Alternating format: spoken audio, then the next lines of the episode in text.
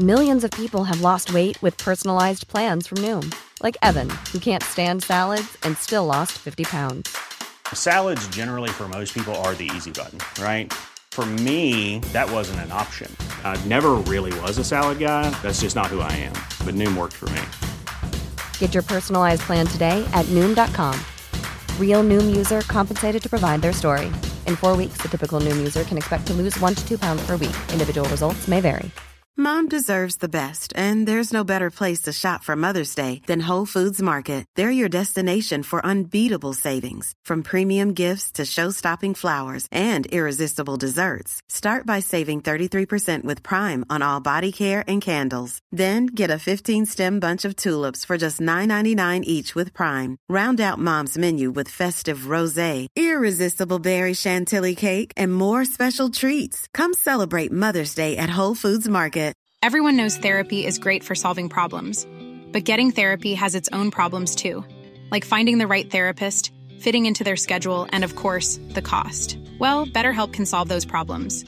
It's totally online and built around your schedule. It's surprisingly affordable too. Connect with a credentialed therapist by phone, video, or online chat, all from the comfort of your home. Visit betterhelp.com to learn more and save 10% on your first month.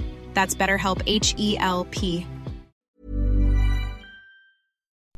Hello, bienvenidas y bienvenidos a Las Reinas Podcast. Yo soy Larisa y estoy muy contenta y emocionada de traerles historias de reinas reales y honorarias, famosas y no tan famosas.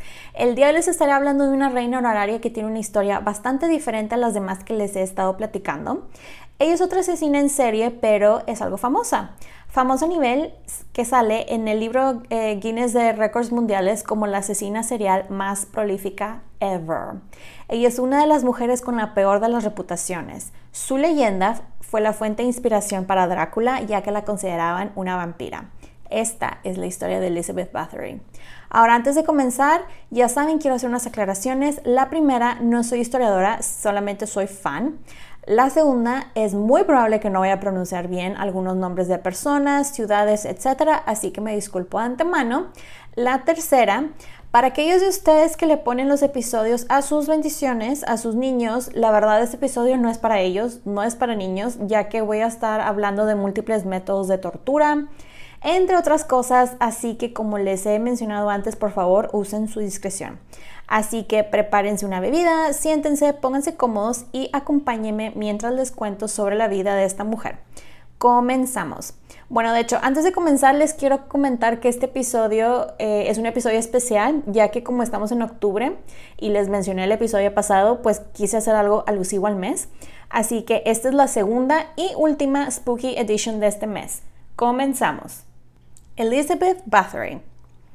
Vamos a entrar un poquito de contexto eh, de la época antes de empezar con la historia eh, en sí de Elizabeth y les cuento que eh, en aquellos tiempos, hablando específicamente del siglo XVI y XVII, lo que era Hungría estaba pasando la verdad un muy mal momento ya que llevaban años en guerra con el Imperio Otomano y ellos ganan la guerra. Esto ocasiona que Hungría pierda pues prácticamente la mitad de su territorio. El trono de Hungría queda dividido y un familiar de Elizabeth quedó en el trono, de hecho, con el permiso de los turcos, ya que vieron que era muy eficiente en campañas militares contra los rusos, en específico contra el zar Iván IV. Ahora otra cosa eh, que se me hizo muy interesante en la época y que les quiero comentar es que su familia, los Bathory, eran así de que los archienemigos, los némesis de la Casa Real de Habsburgo, que ya me han escuchado eh, hablar de aquí en diferentes episodios. Los Habsburgo habían tomado parte de lo, que era Hungría en aquellos tiempos y eh, parte del pleito, aparte de los territorios, es que ellos eran católicos y los Bathory eran protestantes. Unos 30 años más o menos antes de que Elizabeth naciera, la familia Bathory hizo una mega jugada hacia el trono y aquí es cuando obtuvieron unas ganancias impresionantes. Aparte del dinero que ya tenía, entonces pues aún tenía, ahora tenían más, pues y obviamente con el dinero vino bastante poder y con este poder pues ya la familia digamos era más difícil que la gente los cuestionara. Cerrando este paréntesis de contexto, ahora sí empezamos con la historia de Elizabeth. Su nombre al nacer fue Elizabeth Bathory de Exeter, pero el nombre con el que es reconocida mundialmente, pues, es Elizabeth y es el que voy a usar. Ella nació el 7 de agosto de 1560 en un pueblo llamado Nirvator en Hungría. Elizabeth nació en una de las familias más influyentes y poderosas y también adineradas del área. Entre sus poderosos parientes tenemos un cardenal, eh, varios príncipes y un primo que fue el primer ministro de Hungría. Y también tenemos un rey de Polonia. También hay que hacer mención que ella tenía un ancestro que de hecho es muy famoso, que eh, este señor fue Vlad Tepes, o mejor conocido como Vlad III de Valaquia, el empalador, o Vlad Draculae, me imagino que se pronuncia, de quien mucha gente ha escrito libros, han hablado bastante y hay hasta películas del hombre. Y él de hecho es un héroe nacional de Rumania. Como se pueden dar cuenta este, por el apodo, el empalador, el nombre era bastante cruel, pero lo hicieron un héroe, ¿verdad? Pues les cuento que la familia obtuvo su nombre Bathory, que significa valiente, ya que un ancestro de ellos, siglos antes, supuestamente mató un dragón. Y con eso de, como eso de matar dragones, pues es de valientes, dijeron, ahora serás un Bathory porque eres valiente. Y de hecho, el escudo de armas de la familia tiene un dragón, tiene unos como dientes de jabalí, creo que leí la descripción, y tiene un dragón. Entonces, me recordó bastante a, tipo House of the Dragon, Game of Thrones, ese estilo. Pero bueno, continuando con la historia, donde Elizabeth creció y vivió es Hungría de Transilvania, que al parecer, y por lo que leí, es un lugar bastante peligroso para vivir, no sé ahorita, este, pero en aquellos tiempos sí lo era. Y ella se crió en el castillo de la familia en Exet, ahí mismo este, en Hungría. Ahora, de hecho, bueno, la sede de la familia Bathory está ubicada ahora en lo que es Eslovaquia, pero en aquellos tiempos era este otro, o sea, tenía otro nombre, pues. Hablemos un poco de sus papás. Sus papás fueron Anna Bathory y el varón Jorge VII eh, Bathory. Les cuento que sus papás de hecho eran primos, ya que pues querían que todo quedara en la familia. Su abuelo materno fue Esteban Bathory de Somlió, quien fue el vaivoda de eh, Transilvania. Y si se preguntan qué es un vaivoda, bueno, pues les cuento que este es un término que se usaba para decir que era como el gobernador del lugar, el equivalente a gobernador. Y el tío materno de Elizabeth era Esteban I de Bathory, quien fue príncipe de Transilvania y rey de Polonia. Bueno, los nombres Esteban eh, y, Istvan o Istvan, depende cómo lo vean escrito, son muy populares en esta familia, se repiten y se repiten y se repiten, así que no se me confundan, pero nada más tipo les doy un heads up. Continúo. Su papá, George, Jorge, eh, tenía a Esteban VIII Bathory y, Catalina Telecdi como papás y la cosa es que todos ellos eran, este, como les digo, parientes. Eh, como les dije, los, los papás de Elizabeth eran primos hermanos. Y pues esto de la endogamia estaba bien grueso, ¿verdad? Sabemos que Elizabeth tuvo dos ah, eh, hermanos mayores que se llamaban precisamente Esteban e Istvan, quienes después tendrían eh, cargos en gobierno, nobleza, etc. Ahora, algo que se me hizo bastante interesante es que la familia de ella, dentro de lo que cabe por la época, era bastante saludable, pero como todo mundo se casaba con su pariente, con su familiar, a diferencia de los Habsburgos, que la endogamia se manifestaba en deformidades físicas, en esta familia se manifestaba con enfermedades mentales y con epilepsia. Elizabeth a pesar de gozar de muy buena salud honestamente para la época, al parecer sufría de un problema neurológico y este, y este problema, o sea, lo que tenía básicamente eran episodios epilépticos y también se le empezó a manifestar desde sus eh, cuatro o cinco años. Eh, unos ataques de rabia intensa. Por lo mismo, no era la única en la familia, leí que varios ancestros de ella también tenían como ataques de rabia bastante intensos, pero pues digo, es parte de las enfermedades mentales que se fueron creando por lo mismo de la, de la endogamia. Ahora, uno de los métodos de la época para tratar la epilepsia, aunque no lo crean, era ponerle sangre en los labios a la persona que estaba sufriendo el ataque de alguien que no tuviera epilepsia. Al parecer, otro de los métodos que también involucra sangre, eh, involucra sangre y el cráneo de alguien muerto que les digo, tampoco, o sea, que no tenía epilepsia, pulverizaban el cráneo y lo mezclaban con la sangre del muerto y luego los doctores, y lo digo entre comillas de la época, se lo daban a los pacientes como tratamientos. La verdad, eso está. Mm, yo dije, wow, la gente realmente hacía eso. Les cuento, otros tratamientos que encontré para, para tratar la epilepsia era realizar un exorcismo porque obviamente tiene un demonio por ahí. Eh, también hacían una flebotomía, que es cuando les cortaban para sacarle sangre porque obviamente eso va a ayudar. Les digo, esto, está muy raro. Y otro remedio que encontré en internet que al parecer fue un poco después de esto, pero me quedé así de, mm, imagínense que estoy aquí haciendo una cara del emoji que está pensando, es que a las personas, este, mientras les estaba dando un ataque epiléptico, los masturbaban. A mí eso me suena a violación, no sé ustedes, pero bueno. Cerrando este paréntesis de la epilepsia, continuamos con la historia.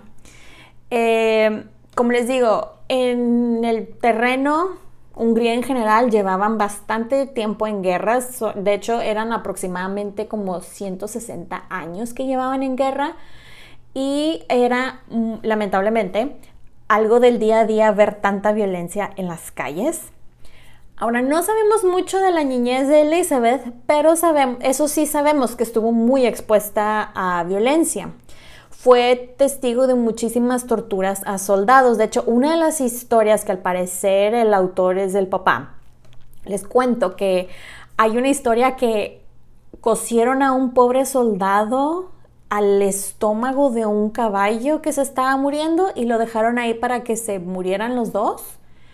Y como les digo, al parecer el que dio la orden, el, autor intelectual de esto fue el papá. Entonces está así como de que, ¿what? Al papá, al parecer, eso de andar dando latigazos y castigos se le daba pues bastante bien y según lo que escribieron, Elizabeth estaba con él cuando eso sucedía. Y dicen que ahí es cuando empezaron sus ganas de querer torturar a gente vamos a hablar de su educación. Algo que van a ver en distintas eh, partes si buscan Elizabeth. Yo, eh, aparte de varios artículos que leí, leí dos libros para este episodio. Algo que vi en absolutamente todas partes es que ella era una mujer sumamente inteligente.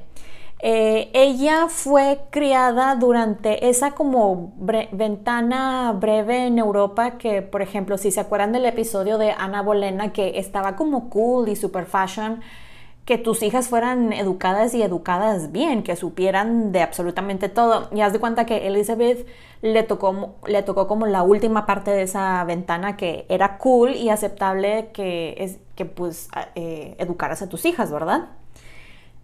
Ella, este, como les digo, era una niña muy inteligente. Sabemos que hablaba francés, griego, latín y alemán. Y además de húngaro, eh, también hablaba eslovaco para poder comunicarse con los sirvientes.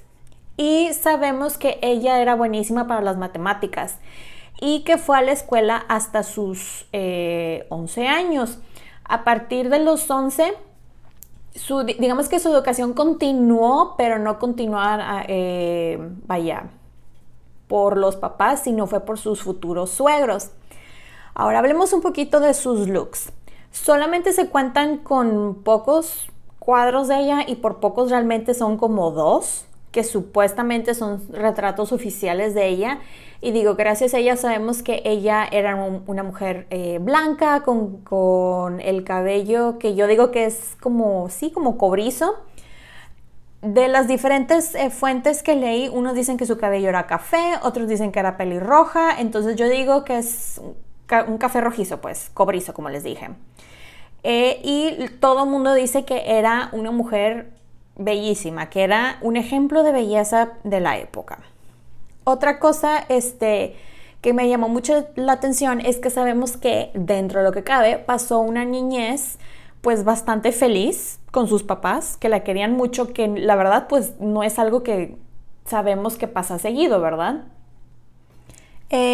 bueno, continuando con la historia, en 1572 el tío Elizabeth, Esteban, el príncipe de Transilvania, fue elegido como rey de Polonia y esto pues elevó aún más el estatus de la familia y amasaron una super fortuna, pero pues obviamente se ganaron más enemigos.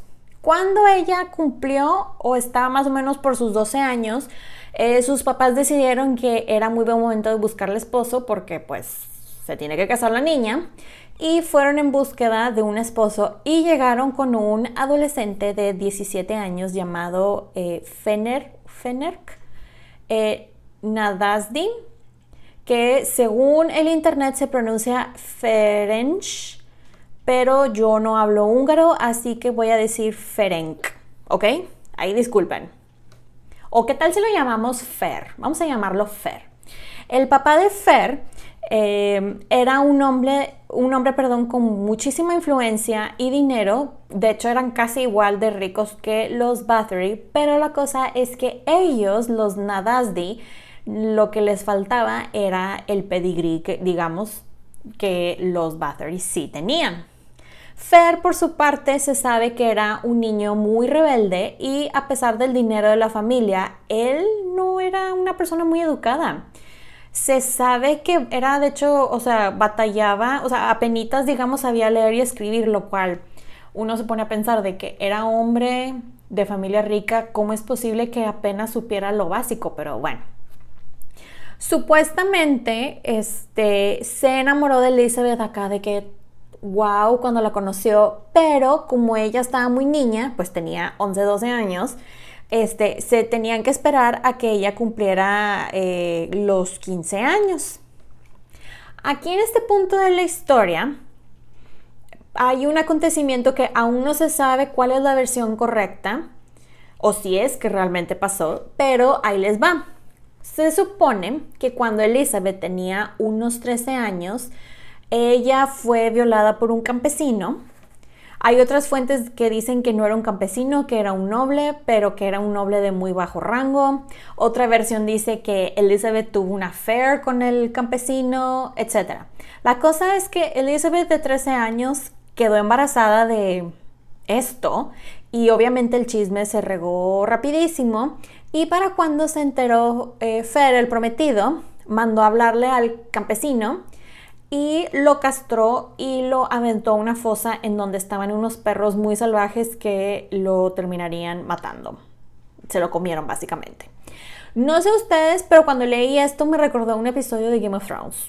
Creo que ya saben, si sí si, les recuerda, ya saben de qué episodio estoy hablando. Pero bueno, la mamá de Elizabeth la mandó a un castillo abandonado de la familia, obviamente, a que tuviera a su bebé y este, ahí se quedó.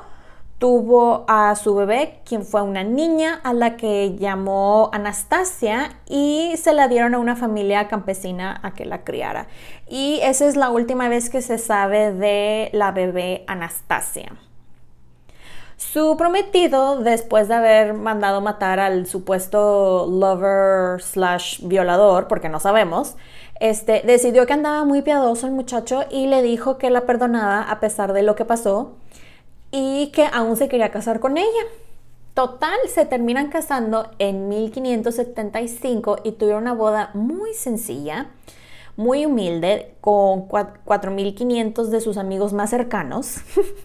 Just kidding. Eh, fue un bodón. Pero con decirles que hasta el famosísimo Maximiliano II fue invitado a la humilde celebración, pero no fue, pero sí les mandó acá de que regalo super fancy.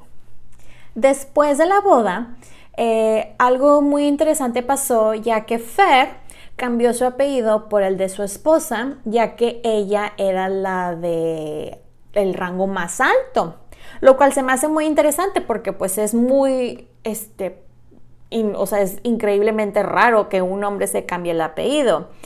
Eh, sobre todo en esa época, pero al parecer sí era una práctica que se acostumbraba, así que ahora él se llamaba Fer Bathory Nadasti y Elizabeth se quedó con su apellido.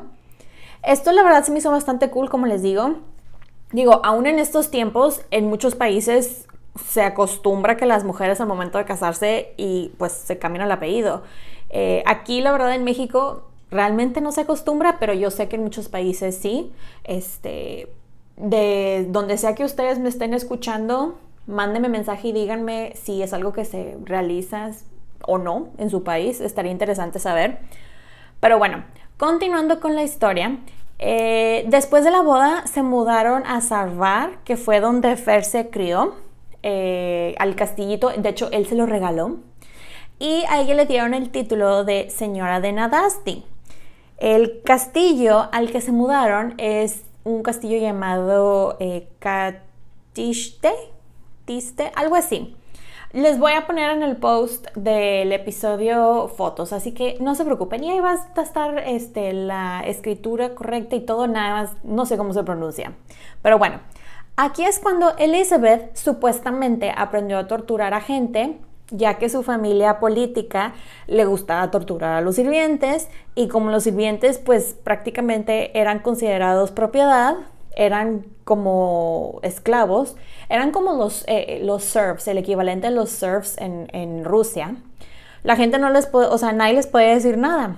De hecho, leí un artículo que la verdad me entristeció muchísimo que el ganado valía más que un sirviente lo cual dije yo, wow. Pero bueno, al parecer Fer y Elizabeth no tenían mucho en común, pero algo que los unió fue que a los dos les gustaba torturar a gente. Su bonding activity, pues. Fer le enseñaba eh, las técnicas que había aprendido en las diferentes guerras o campañas militares que había participado y al parecer le enseñó cómo torturar a la gente hasta llegar al punto de casi matarlas, pero no, y luego las revivían para volver a hacerlo de nuevo. Algo que me llamó mucho la atención es que al parecer él fue quien le regaló a Elizabeth una Iron Maiden. Y no, no estoy hablando de la banda, sino del instrumento de tortura y le explicó cómo se usaba, etcétera. O sea, imagínense cómo fue eso, así de feliz aniversario, mi amor, mira lo que te compré. Y en vez de regalarle flores o algo por el estilo, le regaló un instrumento de tortura, ¿verdad? Digo esto, este, y estoy hablando en supuestos porque, pues, la verdad, no sabemos si esto realmente es cierto. Y también, de hecho, está la teoría que él mandó hacer en el castillo un cuarto de tortura para que, pues, pudiera hacer todos para que pudiera jugar ahí, a ser la que andaba torturando ahí a la gente. Pues eh, no, digamos que el periodo de luna de miel se termina bastante rápido porque este Fer era el comandante de las tropas húngaras, que de hecho les cuento que el apodo de él era el caballero negro porque era cada que super fierce a la hora de pelear en la guerra y le gustaba empalar a los prisioneros enemigos. Y pues la cosa es que pues le hablan y se tiene que ir a la guerra. Y por lo mismo de que estaba peleando en las guerras, ellos realmente eh, pasaron 10 años para que pudieran tener hijos porque él simplemente no estaba. Durante este tiempo que Fer estaba en la guerra, también sabemos que Elizabeth fue a visitar a su tía Clara Bathory, eh, quien supuestamente fue una gran influencia en su vida, ya que fue la que la introdujo al mundo de los amantes y que amantes de ambos sexos, ya que Clara era abiertamente bisexual y la introdujo al mundo del sadomasoquismo y al parecer también del satanismo. Aquí es cuando este, Elizabeth empieza a tener supuestamente múltiples amantes, que algunos de sus amantes eran hombres, que otras eran mujeres, que tenía uno por día porque era acá de que, ya saben, insaciable la mujer y que se trataba de escapar con ellos, pero que siempre regresaba a la casa del esposo. Quién sabe si esto sea cierto, pero bueno, yo les estoy contando la historia tal cual lo encontré. Ahora, algo que sí sabemos que sí hizo Elizabeth fue encargarse y administrar los castillos del esposo.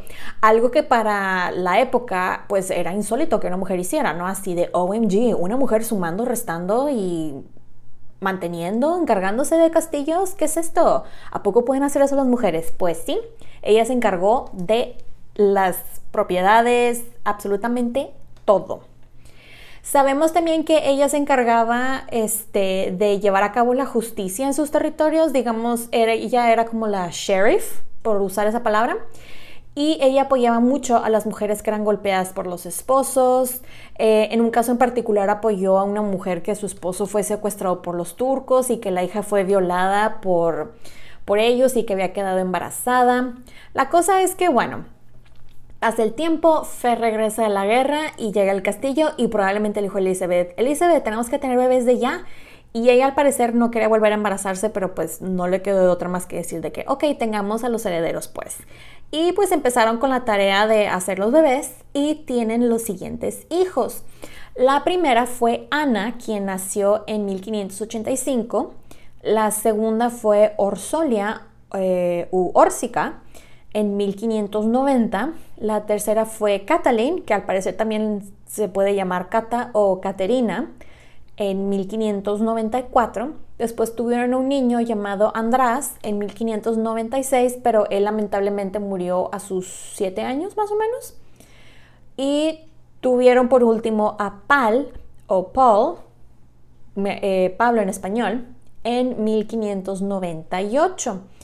Hay otros registros que mencionan a un tal Miklos Nadasdi y se cree que también pudo haber sido hijo de ellos, pero la cosa es que los registros todos se contradicen y luego llega un punto en que Miklos este, desaparece, entonces es probable que número uno murió muy joven eh, y por eso lo borraron, o dos simplemente era un primo. Eh, la cosa es que ella al parecer era muy buena mamá, digo, las, eh, los tutores, nanas, etcétera, pues como buena persona de cualquier casa real, estaba rodeada de eso, pero estaba bastante involucrada dentro de lo que cabe en la vida de sus hijos, aseguraba que recibieran buena educación, eh, sus hijas igual, de manera que se pudieran casar con nobles y pues el hijo que le, que le sobrevive que supiera ser noble y administrar propiedades de la familia, todo eso, ¿no? Pero bueno, ya para esas alturas de la historia, Elizabeth llevaba mucho tiempo torturando a gente y como ella era de una familia noble y pues muy adinerada y conectada, pues era prácticamente intocable.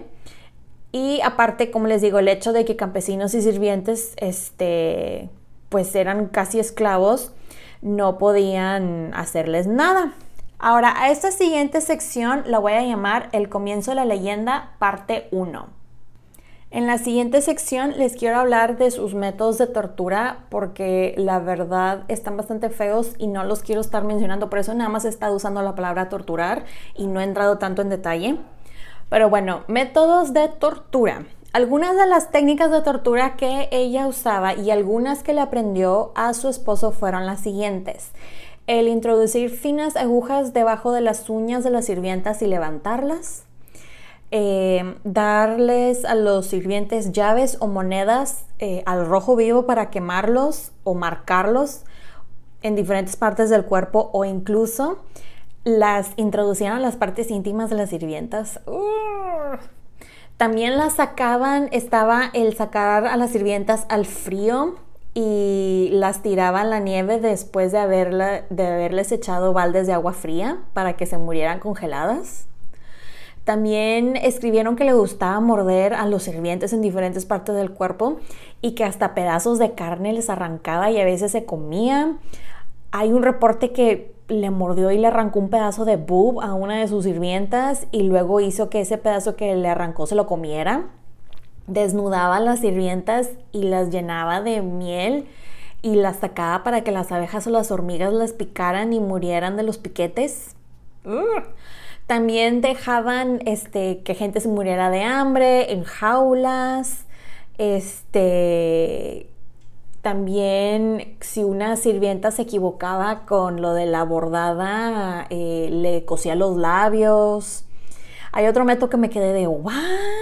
que era que mojaban un pedazo como de papel o tela en aceite y se lo ponían entre los dedos de los pies y lo prendían este, para ver cómo reaccionaban y empezaban a gritar, a llorar y a, ay, no, no, no, o sea, yo digo de que, ¿a quién se le ocurre todo esto?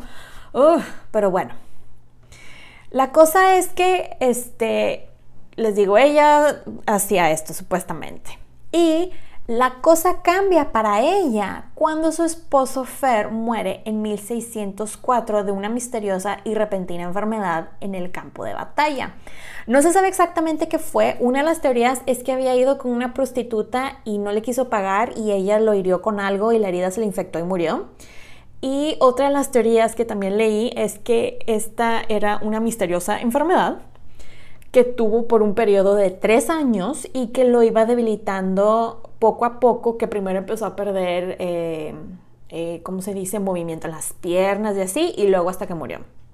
¿Quién sabe? Pero la cosa es que eh, el esposo murió y esto cambiaba las cosas por dos razones para Elizabeth.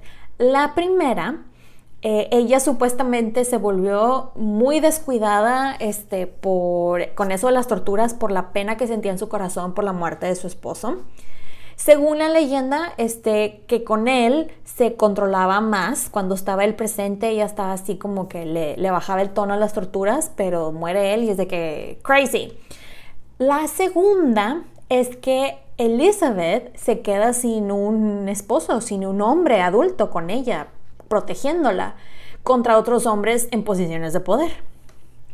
Su esposo Fer tuvo la decencia de dejar en su testamento todo arreglado. Elizabeth quedó con bastante dinero eh, y como la regente, digamos, de su hijo Pal. Y Fer obligó a su amigo, un tal Grigory Turso, que cuidara a su esposa e hijos y pues sus intereses pero digamos, grábense el nombre Grigory Turso ya que él va a salir un poquito más adelante.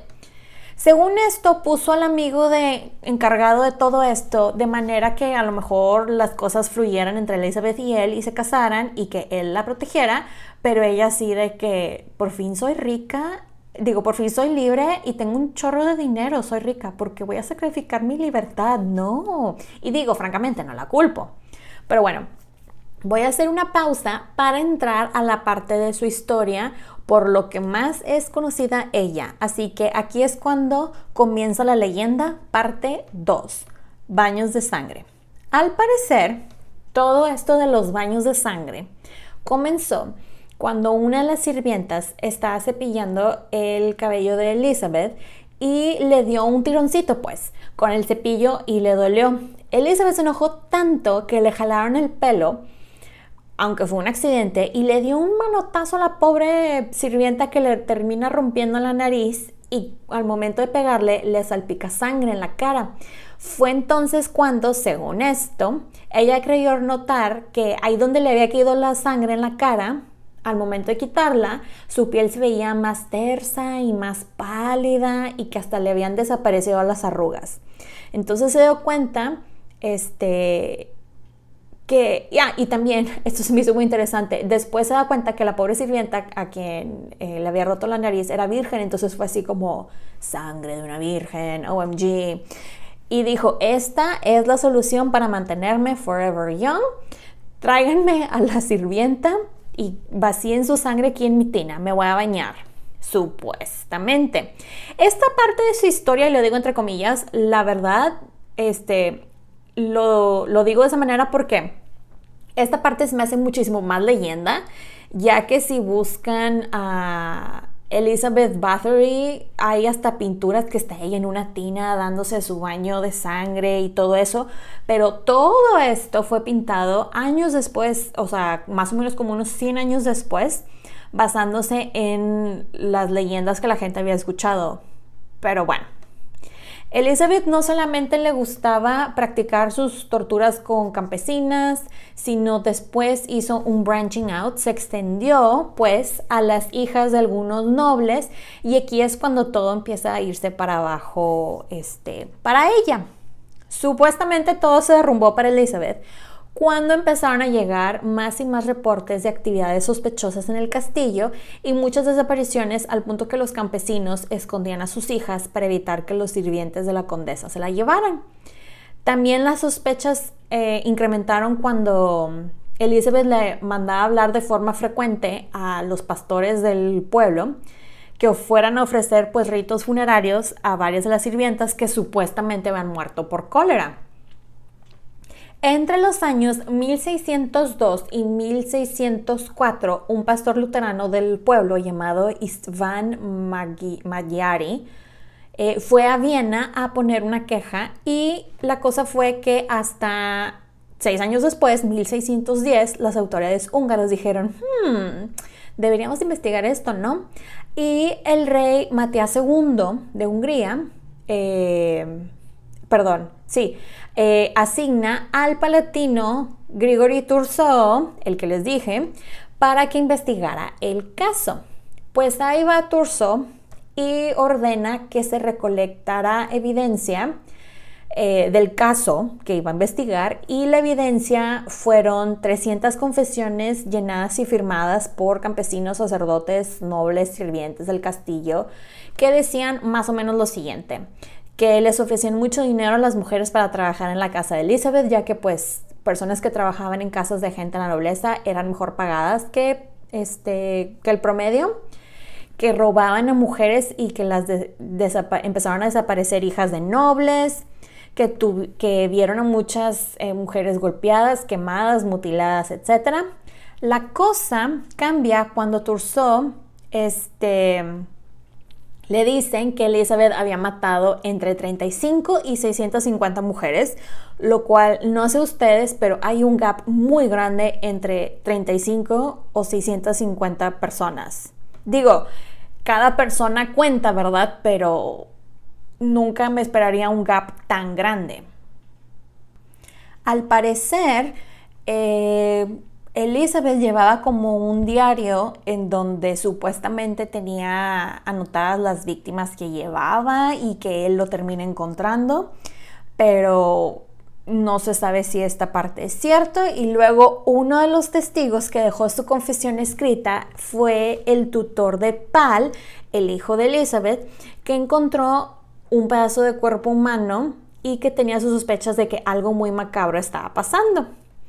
Pues llega el año, eh, bueno, seguimos en 1610 y llega Turso a arrestarla a su castillo y que supuestamente cuando llega al castillo y entra y toda la cosa que la encuentra, eh, la encuentra torturando una sirvienta y que habían otras mujeres encerradas y golpeadas y que quedó en shock. Pero luego después él dijo que la encontró enterrando un cuerpo y que ella estaba cubierta de sangre, etc. Entonces este, pues cambió su versión. Ustedes piensen lo que quieran de él cambiando su versión. Cuando arrestan a Elizabeth, también arrestaron a su comité de la tortura, así lo voy a llamar yo, eh, el cual consistía en una mujer llamada Ana Darvulia, quien era una croata, era su sirvienta que también ejercía funciones de curandera y bruja. Eh, al parecer le daba sus remedios caseros este, que la ponían como high, por decirlo de esa manera, y le empezaban malamente las, las migrañas que tenía Elizabeth. Al parecer, Ana participaba muy activamente en lo de las torturas, ya que le gustaba golpear a gente y según reportes, una vez le dio como 500 golpes a una de las personas que estaban torturando hasta que se murió. Eh, también estaba en el comité Kata Benieschi, quien era la que limpiaba todo después de las torturas. Ella lavaba los vestidos, limpiaba los cuerpos, los enterraba y pues limpiaba todo en general, ¿no? Ella supuestamente participaba porque su hija estaba en casa de uno de los parientes de, o sea, en alguna casa de alguien Bathory, pues. Y Elizabeth la amenazó de que si no me ayudas, yo voy a enviar una cartita para que este, me traigan a tu hija. Y va a ser la siguiente. Y ella de que no, está bien. Y digo, yo entiendo, creo que cualquiera diría, pues de, de ayudar a limpiar, a que me, a que me, ¿cómo se dice? Ser una víctima más, pues ella hizo lo que tenía que hacer para sobrevivir, lamentablemente, y ella estaba en una posición de perder, perder, porque pues no le quedaba de otra. Pero bueno, continúo. Eh, estaba también otra mujer en el comité de tortura llamada Ilona eh, Yo, quien era la nana de sus hijos, y ella se trajo a una amiga llamada Dorca. Y por último tenemos a un adolescente que yo no sé dónde salió, que se llama Fisco, pero él, eh, él era como que el asistente de todos ellos y según los reportes, Fisco tenía la cara desfigurada.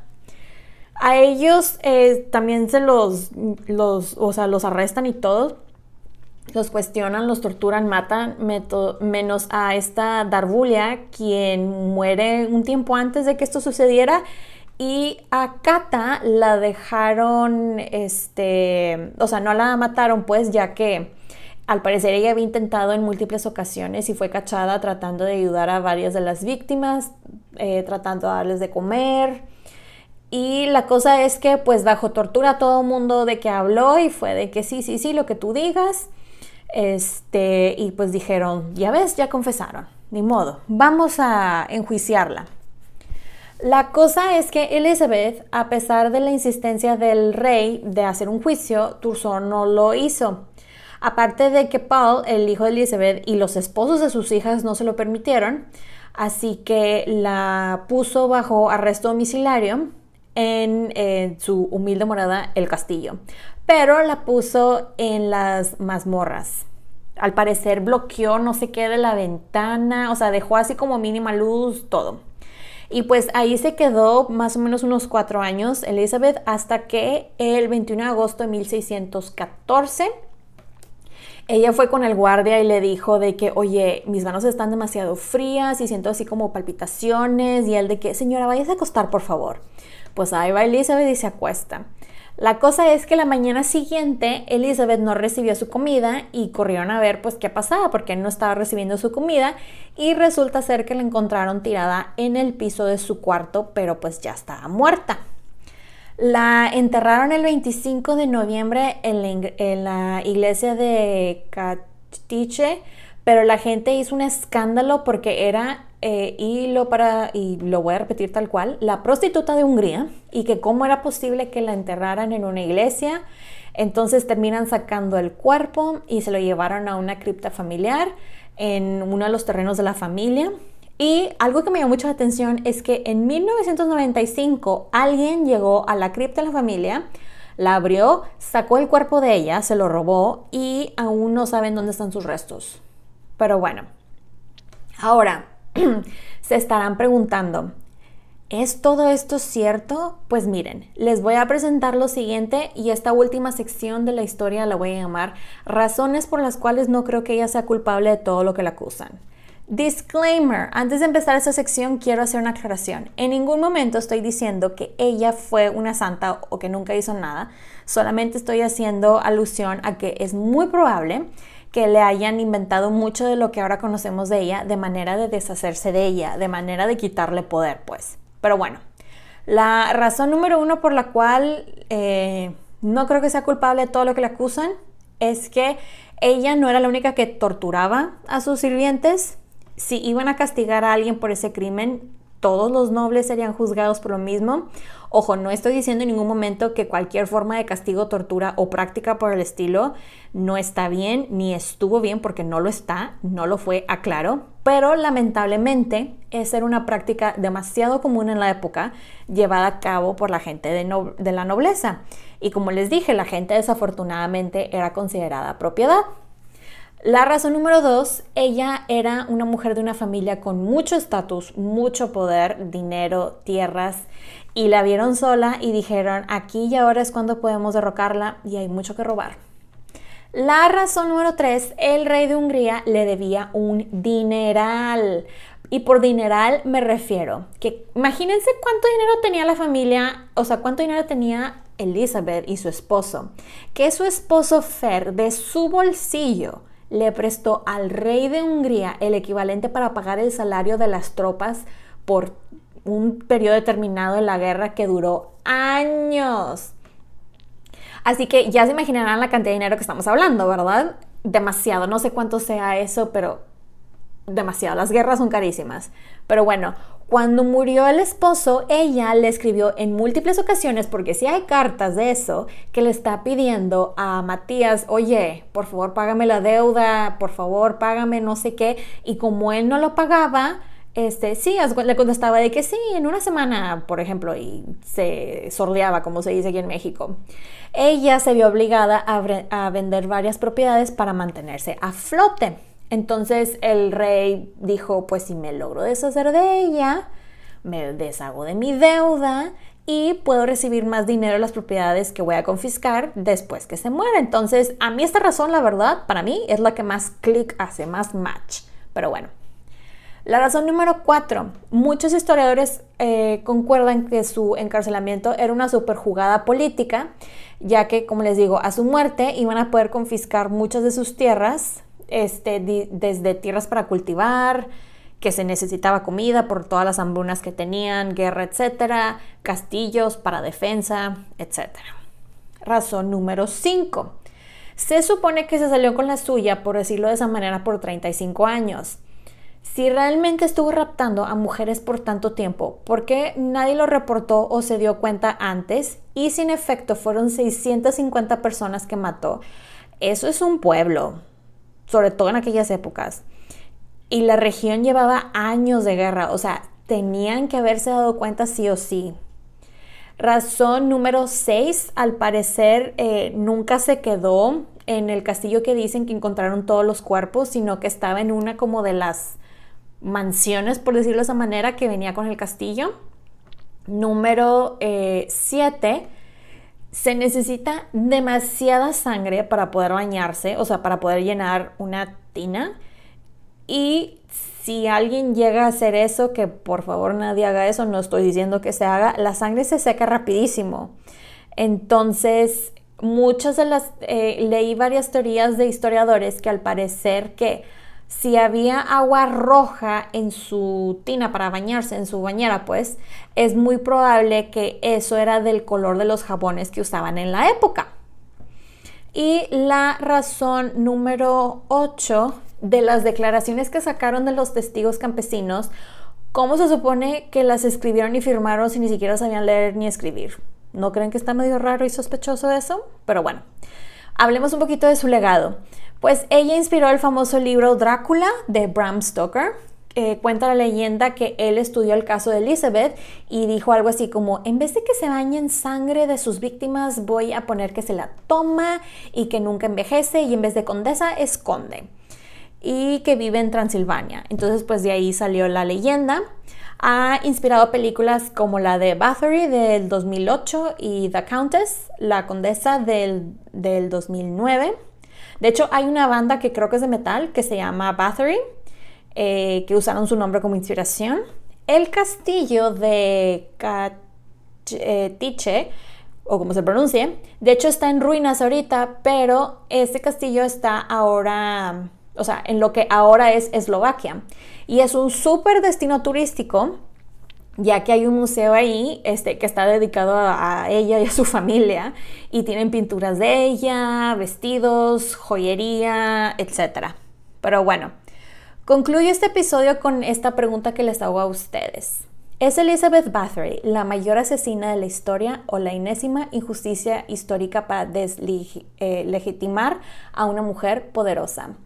Los leo en las diferentes redes sociales, mándenme mensaje, comenten, etc. Los leo con muchísimo gusto. Espero que les haya gustado este episodio. Ya saben que pueden encontrar los episodios de las Reinas Podcast en diferentes plataformas como Spotify, YouTube, Apple Podcast y Amazon Music. También están mis diferentes redes sociales como arroba, las para Facebook e Instagram y arroba las en Twitter. Recuerden suscribirse, darle like, activar la campanita eh, para recibir notificaciones, descargar los episodios y compartirlos para poder seguir con este proyecto que la verdad me encanta. Incluso pueden dejar su rating y review. Muchas, pero muchas gracias por escucharme y por apoyar este podcast. Nos escuchamos pronto. Bye.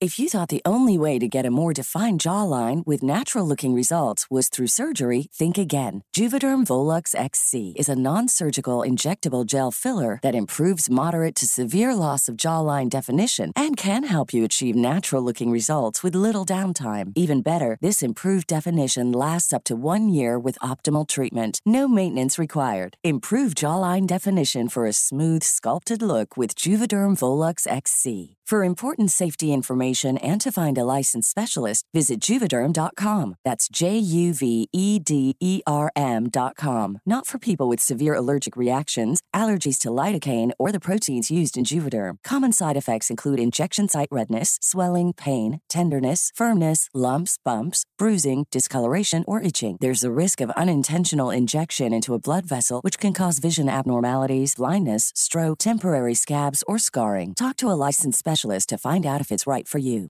Hey, folks, I'm Mark Marin from the WTF Podcast, and this episode is brought to you by Kleenex Ultra Soft Tissues, your ally to help tackle your allergy symptoms this season. I love the change of seasons, but nobody loves pollen and all those other things floating in the air that make you sneeze during this nice weather. Kleenex Ultra Soft Tissues are hypoallergenic and allergist approved, so fight back against watery eyes and runny noses without worrying about irritating your skin. For this allergy season, grab Kleenex and face allergies head on.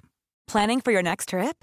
Elevate your travel style with Quince. Quince has all the jet setting essentials you'll want for your next getaway, like European linen, premium luggage options, buttery soft Italian leather bags, and so much more.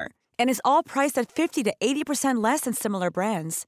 Plus, Quince only works with factories that use safe and ethical manufacturing practices. Pack your bags with high-quality essentials you'll be wearing for vacations to come with Quince. Go to quince.com slash pack for free shipping and 365-day returns.